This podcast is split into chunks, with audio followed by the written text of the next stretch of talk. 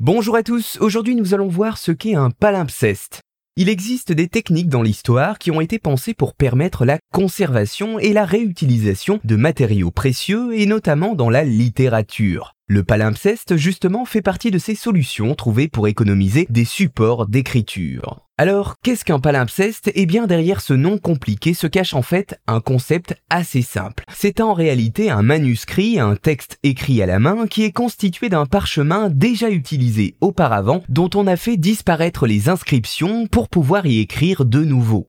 En fait, palimpseste veut littéralement dire gratter de nouveau en grec ancien. C'est une technique de réutilisation très populaire au Moyen Âge, notamment entre le 7e et le 12e siècle. Les moines copistes tentaient coûte que coûte de réutiliser le parchemin, qui valait alors très cher. Et pour ce faire, ils se servaient d'anciens manuscrits pour réécrire de nouveaux textes sur ces derniers. Ils prenaient soin d'essayer d'effacer un maximum avec des pierres ponces notamment, mais il arrive fréquemment que l'on puisse distinguer les anciennes écritures sur ces parchemins.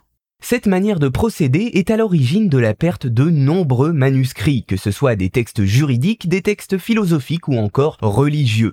Néanmoins, des moyens modernes de restauration ont été mis en place pour réussir à discerner les écrits qui ont été effacés, comme par exemple à l'aide de rayons ultraviolets.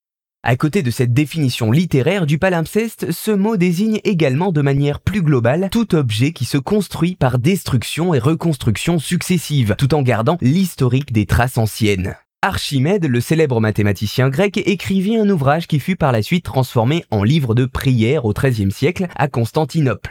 Ce palimpseste fut découvert en 1899 dans la même ville, puis attribué à Archimède en 1906, permettant à la communauté scientifique de découvrir un texte inédit de ce savant. C'est un des exemples les plus célèbres de ce genre de technique très particulière. Voilà, vous savez maintenant ce que désigne le mot palimpseste, un terme assez abstrait qui qualifie les parchemins ayant servi une seconde fois après disparition des textes précédents.